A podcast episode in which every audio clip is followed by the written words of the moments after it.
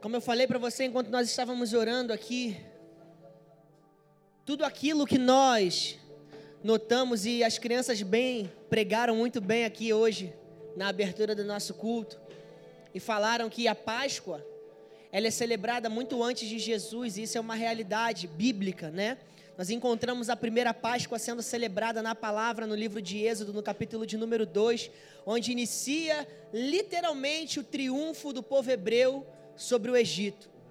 E ali a gente vê a primeira instrução e ordenância da parte de Deus para Moisés sobre a celebração da festa de passagem, né? A celebração do triunfo, da vitória do povo que por muito tempo estava sobre o jugo de Faraó, sobre a opressão do, no Egito, para a promessa de uma terra prometida, né? A terra que Deus havia preparado para esse povo.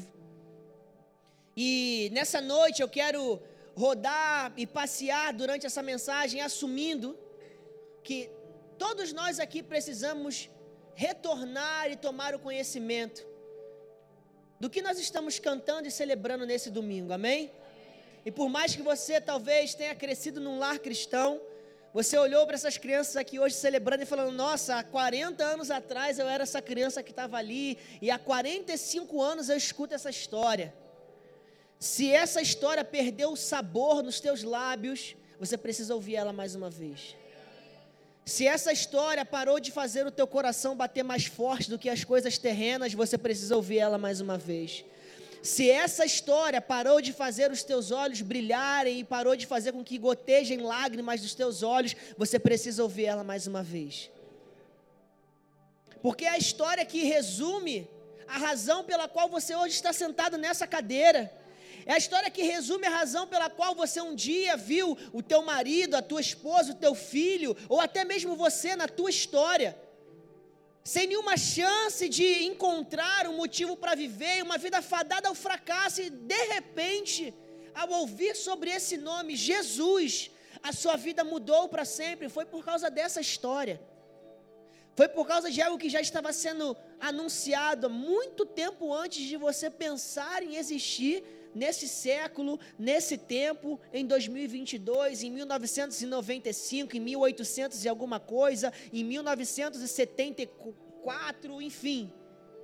Muito antes, essa história já estava sendo contada. E mais do que isso, muito antes de qualquer homem existir, o cordeiro já estava sido, já tinha sido providenciado.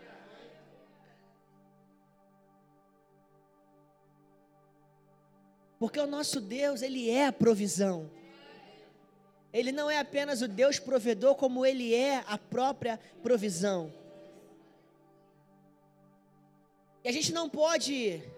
E esse tem sido um encorajamento que eu tenho feito constantemente do púlpito dessa igreja.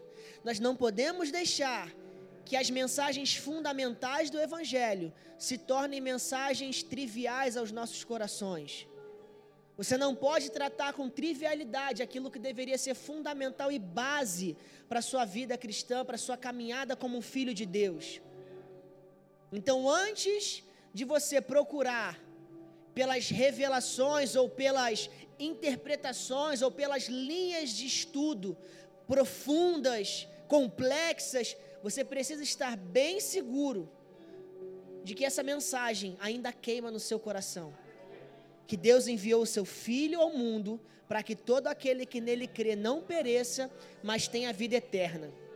Todos os dias você precisa acordar e fazer uma checagem dentro da sua crença, dentro da sua fé, dentro da sua convicção, de que você não apenas chegou próximo ao sepulcro, viu que não tinha uma pedra mais ali e saiu correndo, mas não foi lá conferir que ele realmente não estava mais lá. Todos os dias você precisa checar se você tem uma revelação parcial ou uma revelação plena daquilo que Jesus Cristo fez e conquistou por mim e por você. E quando se trata das revelações fundamentais da palavra, na maioria das vezes, a forma como nós tratamos a busca por viver e conhecer e relembrar essas verdades na nossa vida é exatamente a forma como nós recebemos o presente daquela nossa tia-avó, o presente daquele tio avô, da avó, do avô. Que sempre na data festiva do seu aniversário do Natal, vamos falar aquela tia avó distante, mas ela sempre aparece, é uma figura catedrática nos eventos de família. Ela sempre some, mas no, no evento da família ela está ali, quase empalhada, mas ela está ali. E você olha e fala, nossa, pensei que tia Dercy já tinha ido embora, está aqui ainda. E você olha, ela está sentada na mesma cadeira, com aquela mesma cara amistosa e sempre com o mesmo presente para você. Você é homem, uma caixa de lenço presidente, ou então um par de meia, ou então um samba canção enroladinho ali. Não repara não, porque é só uma.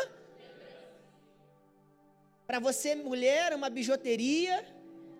que mais? Pijama, sabonete que ela, já, ela tinha encomendado para você três meses antes, quando a vizinha com a, com a, revista da Avon passou na casa dela. Ela lembrou de você e ela falou que não repara não, que é só. Só que por saber que é só uma lembrancinha, na maioria das vezes, você nem abre para olhar bem esse presente que ela te deu, que esse tia-avô, que essa tia-avó te deu. E vamos aqui trazer a história da tia Dercy aqui, amém? Entra comigo nessa história, tá bom? Vou, na verdade, eu vou falar da tia Rosa, minha falecida tia. É, porque ela era essa tia para mim. E ela trazia esses presentes para mim, ela me marcou muito, ela ministrou muito a minha vida. Biblicamente falando, com esses presentes que ela trazia para mim. E não se desconecta que você vai entender onde a gente vai chegar com isso, amém? Eu tenho certeza que depois dessa noite você nunca mais vai tratar de maneira trivial o que deveria ser fundamental para a sua vida, que é a mensagem de Cristo ressurreto que morreu, ao terceiro dia ressuscitou e ressuscitou para te dar vida e vida em abundância, e está preparando um lugar para você. E em breve reinaremos juntos nessa terra. Amém? Mas eu vou te contar uma história sobre a tia Rosa. E você vai entrar comigo nessa história como se essa história, esse conto fosse um conto real e eu sou o personagem desse conto. Certo dia eu estava na minha casa, e era a véspera do meu aniversário. Como meu aniversário ele caía no sábado, meu pai decidiu fazer, nessa época eu ainda morava com os meus pais, meu pai decidiu fazer uma comemoração na quarta. Isso tem cerca de quatro anos atrás. Se quatro anos à frente, hoje, a minha tia já não, ainda não confia em Uber, imagina quatro anos atrás, era táxi. Tia Rosa, minha tia-avó, pegou um táxi de onde ela morava para vir para minha casa nessa quarta-feira, para um almoço em família para comemorar o aniversário. E o que, que ela trouxe para mim? Só uma? Claro, porque tia-avó, que é tia-avó, ela nunca vem de mão vazia, não é verdade? Sempre uma lembrança. Você já teve essa tia-avó, não teve, pastor irmão? Quem já teve essa tia-avó aí? Ela nunca, todo mundo, eu gosto quando, quando o negócio funciona, eu fico feliz com isso. Que é pior é quando você pergunta, você, não sei nem, nem tia-avó, tia, Todo mundo já teve essa tia-avó. E a tia Rosa estava lá nessa quarta-feira. Pastor, o que, que tem a ver a tia Rosa com a Páscoa e com Jesus? Vou te dizer o que, que tem a ver. Nunca foi sobre o coelho. Gostei dessa frase de efeito. e a tia Rosa chegou lá. Cadê o presente da tia Rosa? Na maioria das vezes, o embrulho era assim não tinha nada a ver com você, mas era um embrulho que provavelmente ela tinha, ela guardava embaixo da onde?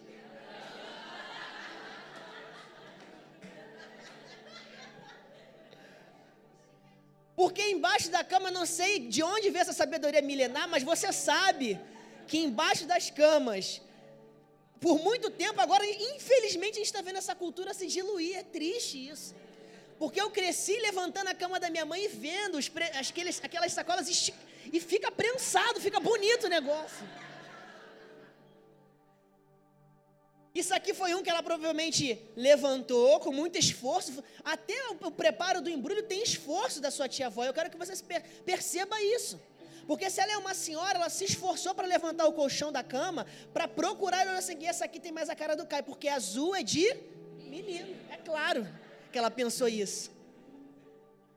E ela pegou um embrulho porque é deselegante você entregar uma lembrancinha fora do embrulho, não é verdade? Toda tia-avó pensa isso. Porque senão parece que você deu de qualquer jeito, né? A tia Roda chegou lá. Nesse dia, eu estava muito estressado, porque eu tinha que ir para a faculdade fazer uma prova que eu fiz e que o professor perdeu a minha prova. E ele disse que eu não fiz a prova e rolou uma briga com a coordenação da faculdade. E eu, no final das contas, para poder não me desgastar mais, eu decidi fazer a prova de novo. E estava nesse almoço em família. E aí minha família distribuíram alguns presentes para mim porque era a véspera do meu aniversário. E eu estava bem estressado, eu estava um pouco frustrado porque eu não queria uma quarta-feira de sol, ir para a faculdade. Eu já estava meio chateado porque eu queria muito ter um carro. Eu estudava longe da faculdade, era ruim para eu chegar na faculdade de ônibus. Eu queria um carro, eu estava querendo comprar um carrinho velho para mim. Eu falei, nossa, eu preciso de um carro, vai me ajudar na minha vida para ir para a faculdade, voltar e tudo mais. E eu já pensando, nossa, vou ter que pegar aquele ônibus, vou ter que ir para a faculdade. Eu não quis comer naquele dia porque eu não queria fazer a prova de estômago cheio. E a tia Rosa estava lá. E eu peguei os presentes, meu pai me deu um presente, minha mãe me deu ali um envelopinho com dinheiro também. E eles sentaram ali para comer e tudo mais. E quando eu achava que já tinha acabado, a tia Rosa falou: Aqui, meu filho, faltou o meu. E naquele dia de estresse, numa plena quarta-feira, prestes a fazer uma prova de direito processual penal, ninguém queria ouvir, ninguém queria olhar a lembrancinha da tia Rosa, porque eu já sabia o que, que era. De três, uma eu ia acertar: ou a samba canção, ou o lenço presidente ou a meia. Ou, ah, também tem uma a regata. Sempre tem uma regata da líder que a tia avó dá, que ela lembra de você. Sabonete Natura também. Então, assim, numa, na, sete na sorte, um você acerta. Então, eu peguei aquele presente da tia Rosa e falei assim: quer saber? Ah, tia, obrigado, fiz aquela assim, e aí, o que, que eu fiz? Abri para não ser deselegante, e ela falou: cuidado para não rasgar. Porque é claro que ela já estava na intenção de esperar para ver onde eu ia deixar esse embrulho, porque já ia servir para o próximo aniversário de alguém. E aí, a tia avó ela tem um carinho para preparar um embrulho, por mais simples que seja o presente, né? E eu abri, saiu o embrulho, e eu ainda estava convicto do que era. Abri, e era o quê? Uma meia. Era meia. E por dentro você pensa o quê? O seu lado menos evangélico. Por que eu perdi tempo abrindo? Eu já sabia que ela ia dar uma meia. Por que eu preciso de mais meia? Eu uso a mesma meia todo dia, nem ligo para isso. Tem vezes que eu saio, eu já vi, eu já vi pastores aqui, gente, saindo com uma meia da esposa no pé e uma meia dele do outro.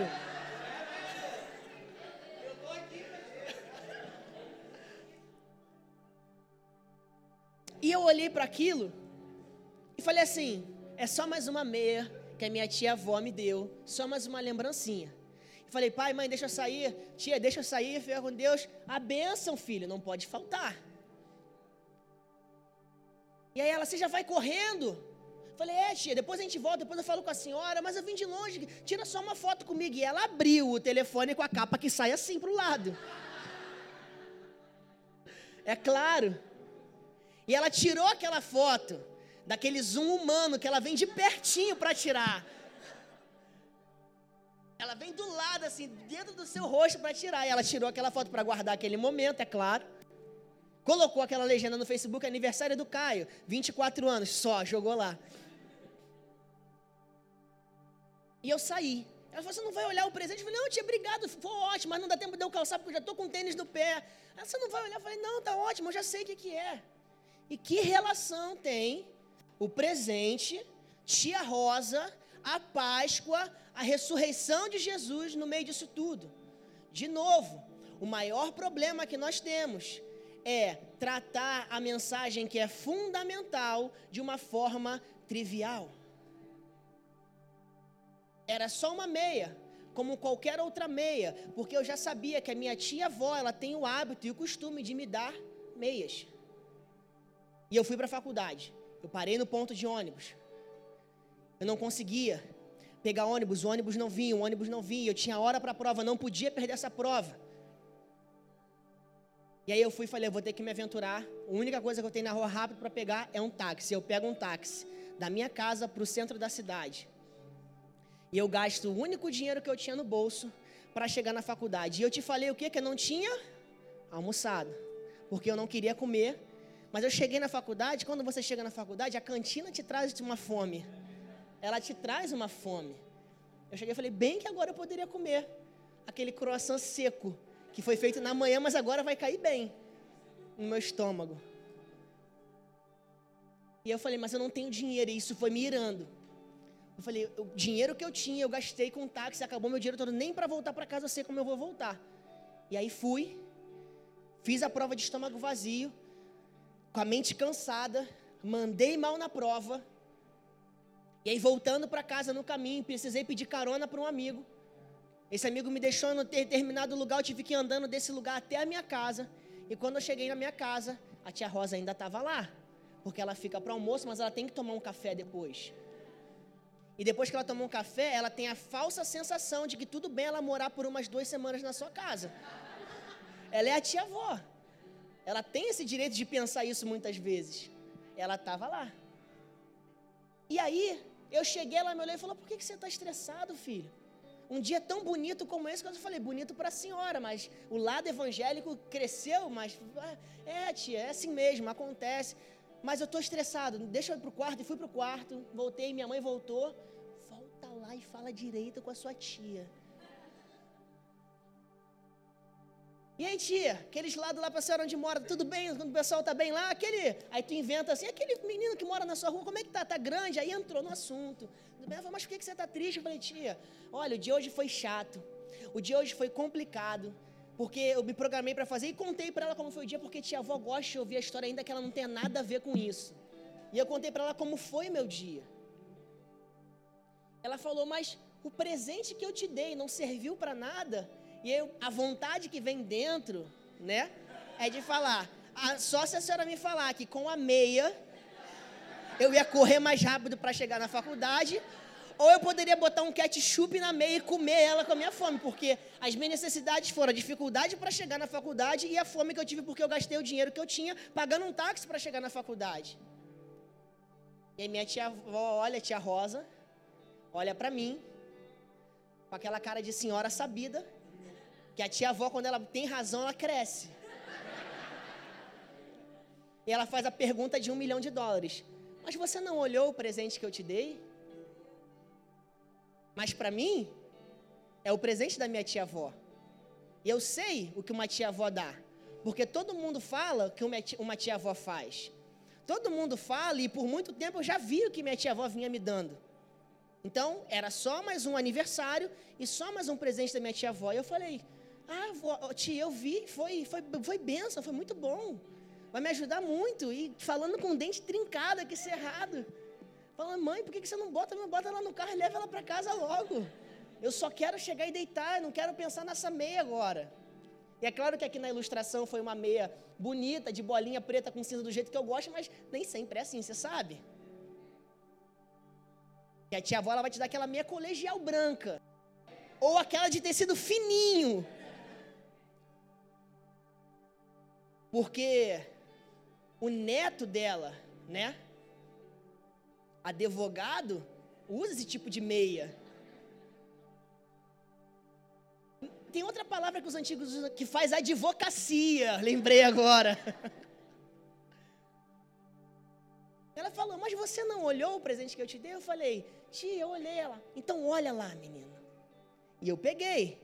De novo, eu falei para ela, ela falou: se você tivesse olhado o presente que eu te dei, fome você não ia passar e dificuldade para chegar você não ia passar. Porque embaixo da mesma meia que eu sempre te dei, tinha o seu dinheiro para você comer e a chave do carro que você tanto queria.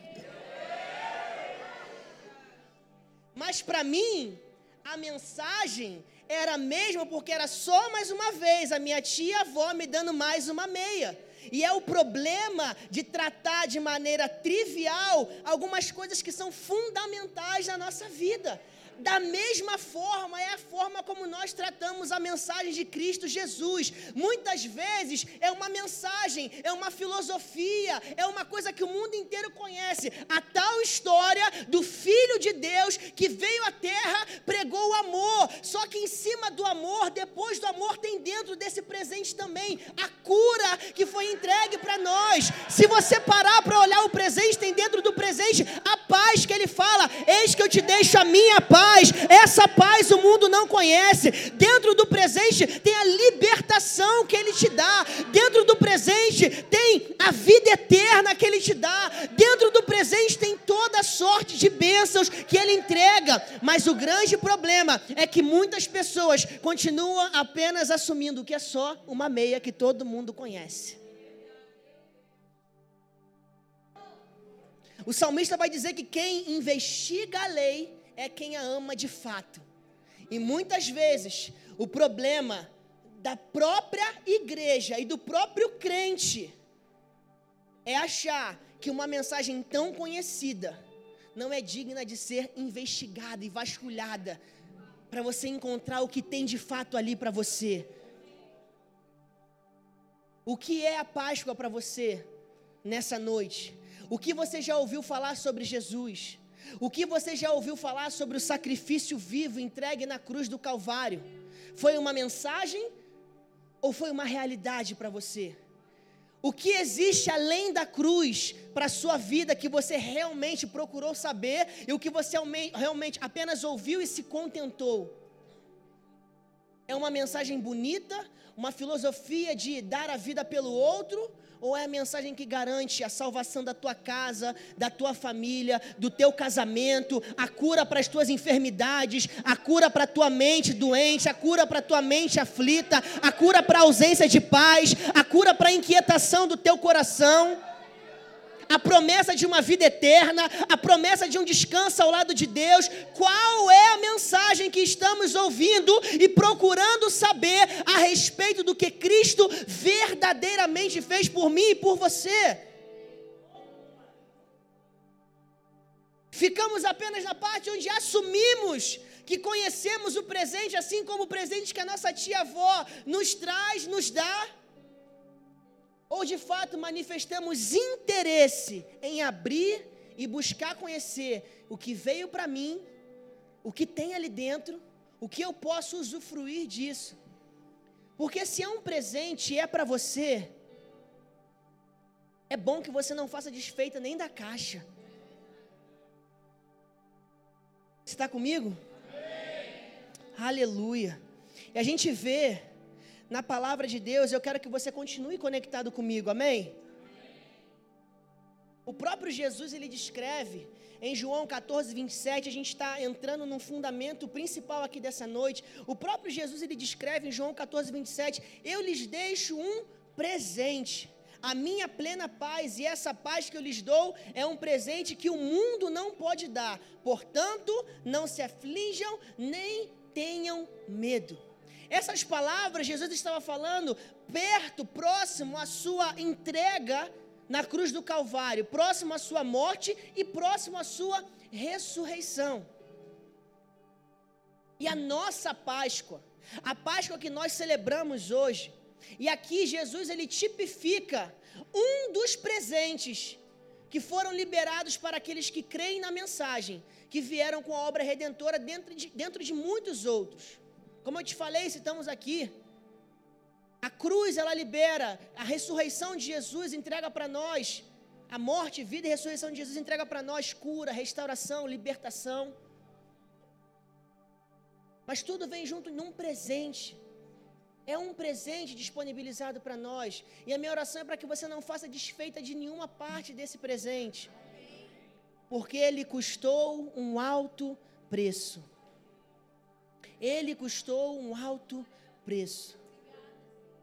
A nossa nova Páscoa, a Páscoa que nós celebramos em Cristo Jesus, a consumação do sacrifício, ele abre uma temporada sobre a nossa vida que muitas vezes nós até deixamos passar, mas como uma igreja que prega a palavra da fé, eu quero trazer para você uma perspectiva que talvez você nunca tenha percebido, que é apresentada como uma sombra de algo na antiga aliança e se manifesta na nova aliança. Em Êxodo, no capítulo 15, a palavra diz, desculpa, no capítulo de número 14, a palavra ela vai dizer o seguinte: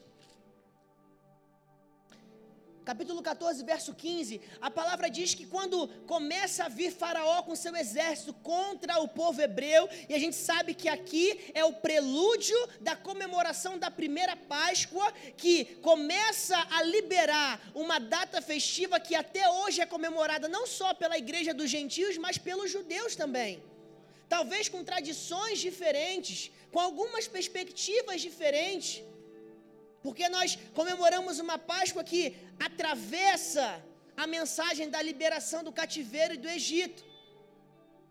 Eles ainda esperam pelo Messias. Mas o fundamento do início da mensagem está aqui, tanto para judeu quanto para gentio. A base de tudo.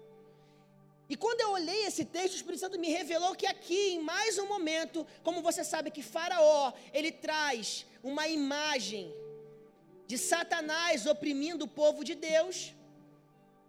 Como você também já conhece, que a perseguição de Faraó contra os hebreus é como a perseguição e as aflições de Satanás contra o povo de Deus. Então você vê uma preparação para uma grande mensagem que estava por vir através de Cristo Jesus. E algo interessante que eu vejo aqui em Êxodo capítulo 14, verso 15, é que essa Páscoa, a primeira passagem anunciada na palavra, ela traz uma sombra, um anúncio de qual seria a realidade daqueles que vivem a Páscoa em Cristo Jesus. Porque Moisés ele começa a clamar a Deus como se, Senhor, faz alguma coisa. Porque o exército de Faraó está chegando, eu não sei o que a gente vai fazer. Existe um mar que nos separa do outro lado da terra e não tem mais para onde correr, e o exército de Faraó está vindo. E você concorda comigo que, mesmo depois de alcançar o favor de Deus, mesmo depois de Deus enviar as pragas sobre o Egito, o povo hebreu, ele não ganhou mais poder do que o exército de Faraó. Ele continuou sendo um povo oprimido, fugindo de Faraó, e Deus liberou eles para fugir e deu favor para eles, para eles conseguirem fugir. E aí Moisés se encontra num lugar onde até o povo se levanta contra ele, falando: Mas espera aí, se você ler, você vai encontrar o povo falando para Moisés: Mas você trouxe a gente até aqui para que os nossos corpos sejam enterrados no deserto? E começa a falar: Era, mais, era preferível ter ficado no Egito. E aí Moisés começa a clamar. E aí Deus, ele responde para Moisés o que o Espírito Santo me revelou como uma sombra da realidade redentora que nós vivemos hoje. Deus declara para Moisés: Por que você está clamando a mim? Diga. Por que você está clamando a mim? Diga. A gente começa a ver aqui a sombra, uma silhueta, silhueta de uma mudança que aconteceria através da vida daqueles que têm a vida de Cristo dentro de si. Eu não estou dizendo para você que a nossa realidade redentora em Cristo Jesus, ela tira de nós o direito de clamar a Deus mas ela também traz para nós a autoridade de declarar sobre as circunstâncias. E a gente encontra aqui uma mudança na maneira como Deus faz por meio do seu povo. E isso é uma apresentação do que estava por vir na minha e na sua vida hoje. Deus fala para nós assim: olha, a ordem das coisas está mudando. Agora, ao invés de clamar a mim, abra a sua boca e dê o comando. A palavra fala que Jesus, quando ele morre, ele ressuscita, ele concede autoridade aos seus. Uma coisa que você precisa entender sobre a nova Páscoa, a Páscoa que nós celebramos hoje, que não é só a liberação do povo hebreu do Egito, mas a nossa liberação dos impérios das, do império das trevas, a nossa liberação das mãos de Satanás, o nosso resgate do império das trevas para o reino do seu filho amado é que ela coloca sobre a nossa vida, essa realidade coloca sobre a minha casa, sobre a sua casa, por meio de um preço alto que foi o preço de sangue, a unção de você abrir a sua boca sobre as circunstâncias e declarar e ver coisas acontecendo. O sacrifício de Jesus na cruz do Calvário te deu vida, te deu resposta, te deu restauração, te deu libertação e te deu uma voz.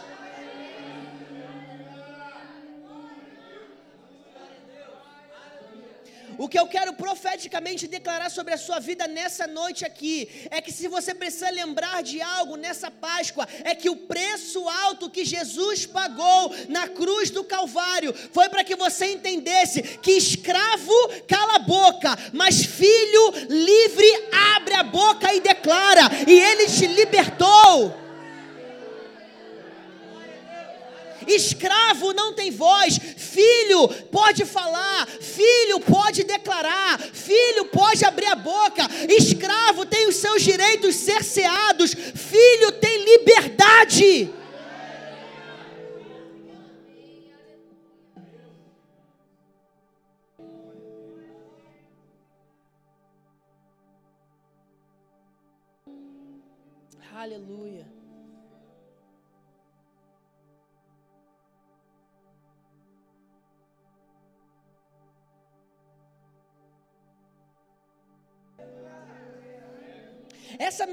mensagem, ela não pode ser uma mensagem, e esse é sempre o meu, a minha exortação para a igreja, quando nós celebramos a Santa Ceia do Senhor, essa é a minha exortação para a igreja quando nós estamos trazendo de alguma forma memória da entrega de Jesus na cruz, e ela vai continuar sendo, ela não pode ser uma mensagem que provoca medo dos nossos corações, que provoca tristeza dos nossos corações, provoca sim arrependimento, provoca sim quebrantamento, mas ela precisa provocar dentro de você um ímpeto para se levantar sobre circunstâncias, um ímpeto para se levantar sobre realidades que tentam te aprisionar, porque para para pensar comigo, o mesmo Deus que tirou um povo oprimido das mãos de um império gigantesco, que foi o império de Faraó, é o Deus que te libera de qualquer cadeia que se levanta sobre a tua vida, e o preço que foi pago é por esse Cristo que nós celebramos que está vivo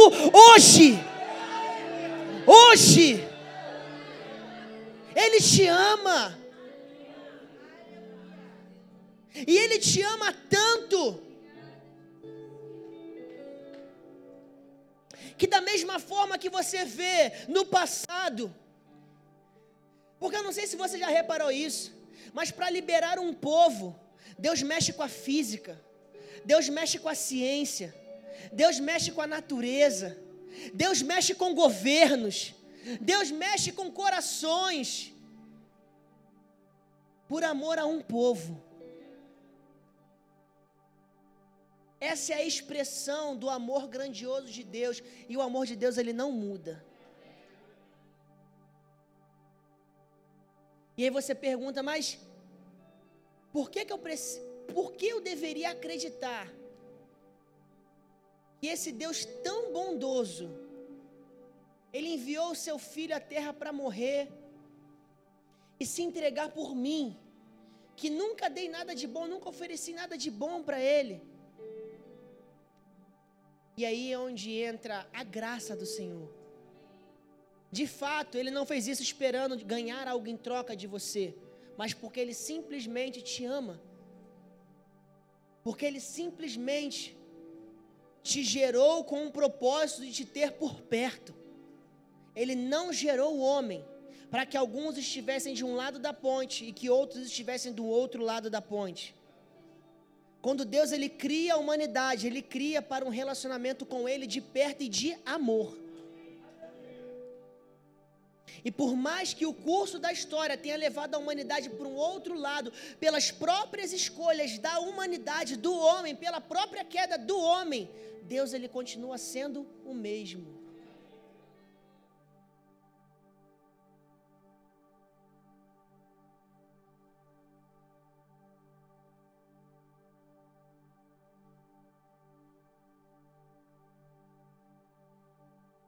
E essa mensagem ela precisa ser propagada.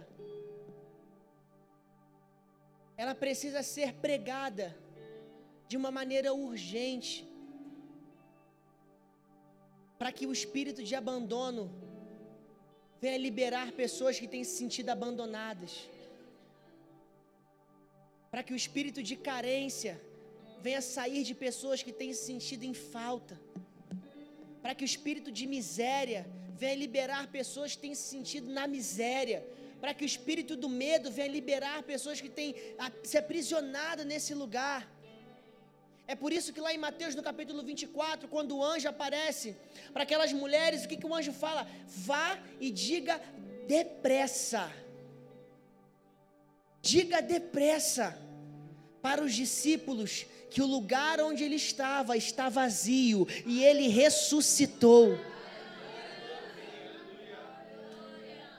Agora, por que que e esse anjo não é um, não é um, um ser maligno da parte de Satanás, é um mensageiro do Senhor. E a pergunta que eu te faço é: por que, que o anjo coloca urgência nas suas palavras e fala, fala depressa para eles que Jesus Cristo ressuscitou? Porque existe uma urgência nessa mensagem. E eu imagino Deus dando ordem, porque a palavra fala que é o Senhor que dá ordem aos anjos a nosso respeito. Eu imagino Deus enviando aquele anjo, aquele sepulcro, falando: corre até lá e fala para eles correr, para elas correrem com essa mensagem. Avisa para elas irem depressa com essa mensagem, porque eu não quero que por um segundo sequer eles pensem que eles foram, que eles foram abandonados. Eu não quero que por um segundo sequer eles pensem que a esperança se foi. Eu não quero que por um segundo sequer eles venham a pensar que eles estão sozinhos, corre e anuncia que o meu filho vive. E essa mensagem que precisa entrar no teu coração hoje. Por isso, dessa urgência, não pense por mais um segundo. Não pense por mais um segundo que fracasso é o padrão da tua história. Não pense por mais um segundo que decadência moral é o padrão para tua família. Não pense por mais um segundo que vício é o padrão para os seus parentes, para você. Não pense por mais um segundo que abandono, que medo, que opressão, que doença é a vontade de Deus e o conforto de Deus diante da sua realidade. É por isso que o Senhor está falando, avisa depressa para eles que Ele ressuscitou. Vai correndo e avisa para todo mundo que Ele está vivo. Porque, querido, eu vejo dessa forma, eu, eu, eu oro para que você também veja. A morte de Jesus afirma a sua humanidade, mas a sua ressurreição afirma que Ele é Deus. E eu não sei se você enxerga essa mensagem desse jeito, mas a chave para que você comece a viver a realidade redentora sobre a sua vida precisa ser essa. Da mesma forma que ele morreu em carne, ele ressuscitou em carne. Ele ascendeu aos céus. Ele está à destra de Deus. Ele intercede por mim e por você num trono de misericórdia. A tua vida está nas mãos dele desde o momento em que você decide entregá-la para ele.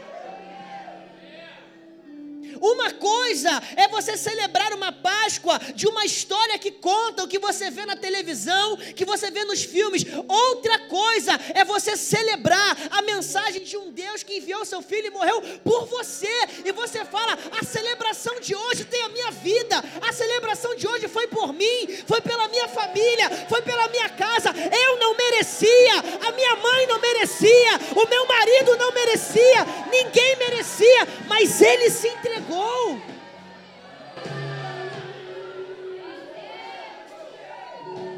Uma coisa é você ler isso aqui e fazer disso aqui apenas uma mensagem. Outra coisa é você falar: é real para mim, é a minha vida, é a minha história, é onde tudo começa de verdade, é onde tudo muda de verdade.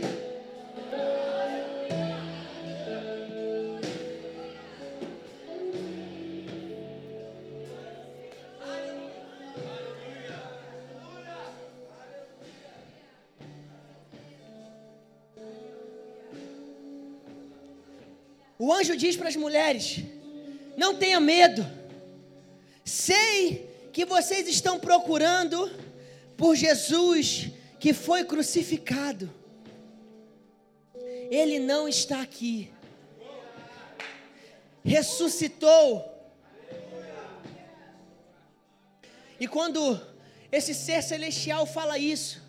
Eu acho lindo porque eu creio que é Deus reafirmando que ele não é homem para que minta, e nem filho do homem que se arrependa, porque o anjo fala, ele não está aqui, ressuscitou. E se você vê uma, uma, criatura celestial na frente de um sepulcro falando isso, como duvidar? Mas além de falar isso, ele fala, como ele mesmo tinha dito. Porque Deus tem compromisso com aquilo que ele fala.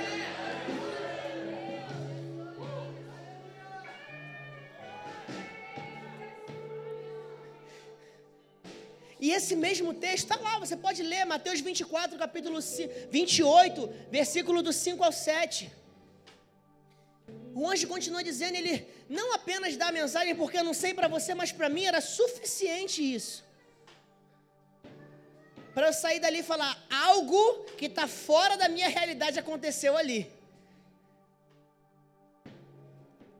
Mas para mostrar que essa Páscoa não fica apenas numa mensagem, mas em uma realidade.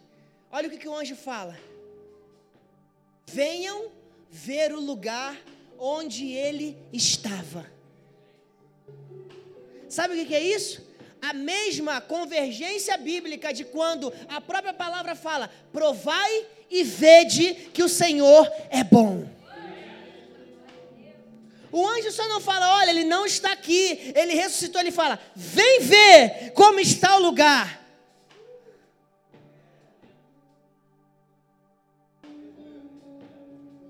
E aí ele fala: vão depressa e digam aos discípulos dele: Ele ressuscitou dentre os mortos e está indo adiante de vocês para Galiléia. Lá vocês o verão. Notem que eu já os avisei. Aleluia. Aleluia.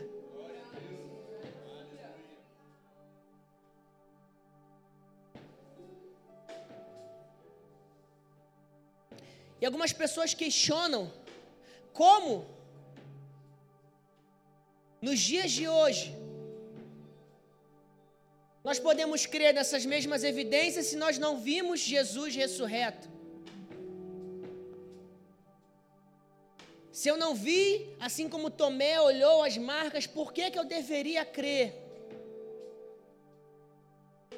E assim como Jesus diz aos seus, essa palavra é uma palavra para você. Vocês acreditaram porque viram, mas bem-aventurado aqueles que não viram, mas creram.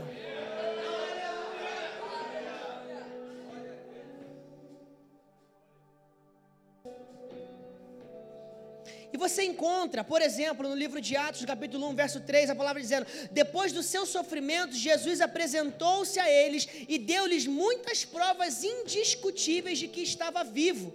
E talvez você fale, tá bom, e para mim, quais são as provas indiscutíveis que Jesus dá para que eu entenda que ele está vivo?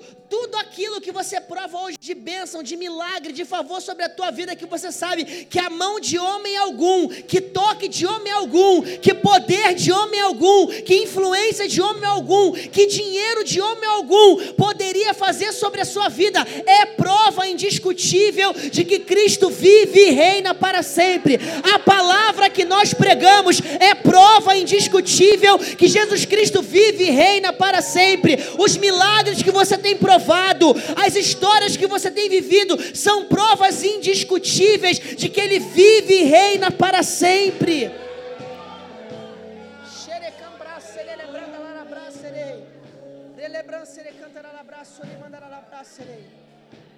Aleluia. Aleluia.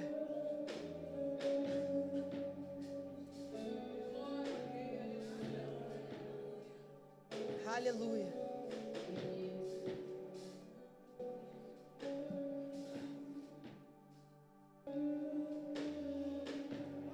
Aleluia.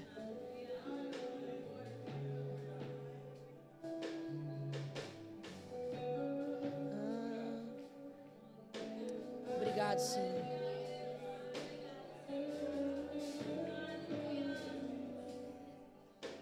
Aleluia. Aleluia. Obrigado, Senhor. Será que você pode declarar: Ele vive? Ele vive. Ele vive.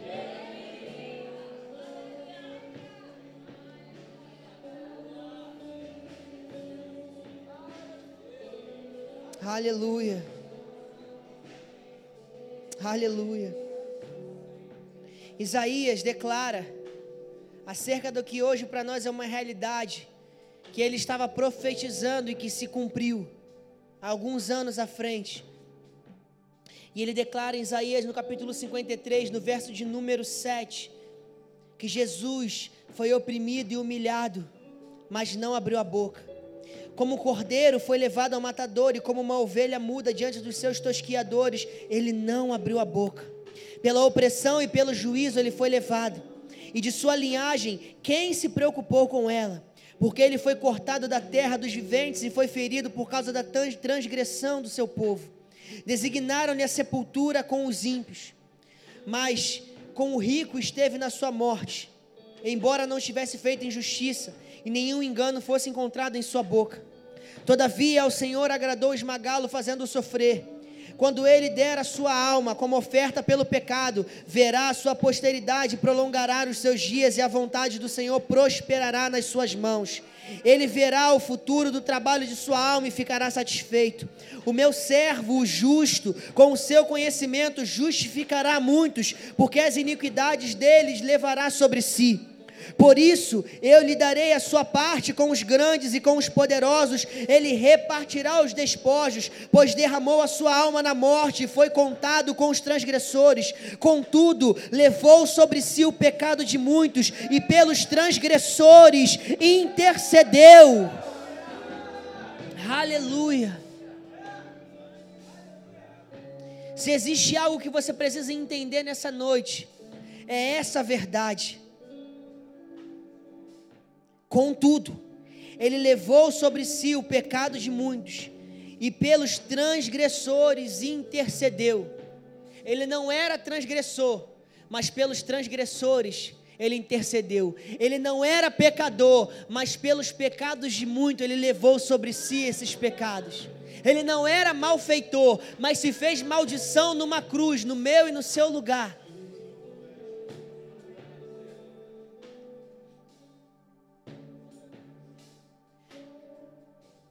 Eu fico pensando porque a palavra diz que Jesus ele sabia de tudo o que ele vi, tinha vindo para fazer na terra. E como eu te falei, a celebração da Páscoa, e as crianças ensinaram para a gente aqui, ela é comemorada, ela é celebrada muito antes de Jesus nascer como verbo encarnado.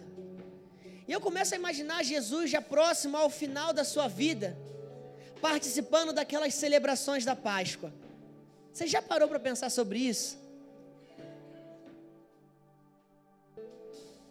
No momento de assar o cordeiro, as quatro taças de vinho sobre a mesa, eles relembrando o que Deus havia feito, e existe um momento na tradição judaica onde eles perguntam, né?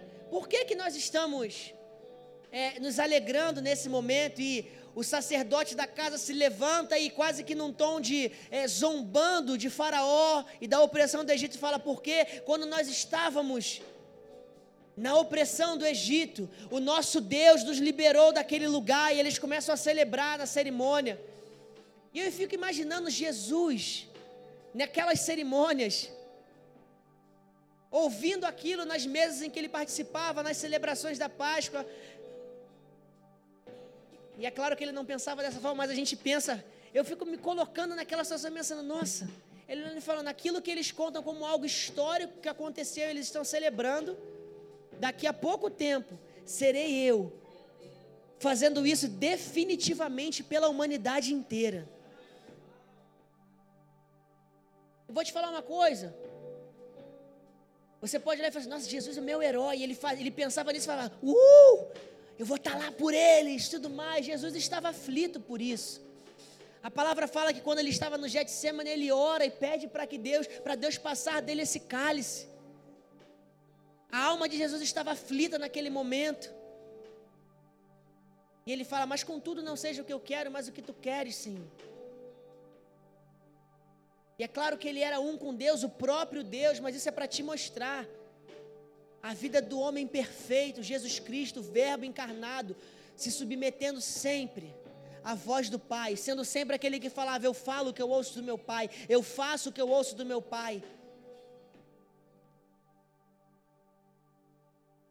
Mas isso é para te lembrar que no Egito, com o povo hebreu, foi uma passagem, uma liberação da opressão de um governo, da crueldade de um faraó, do faraó, mas que na sua realidade hoje foi a passagem da morte para a vida. Da morte para a vida e vida em abundância. Foi a passagem da opressão do diabo, das trevas, para o momento onde hoje ele está submetido aos seus pés, pelo nome de Jesus e pelo sangue de Jesus.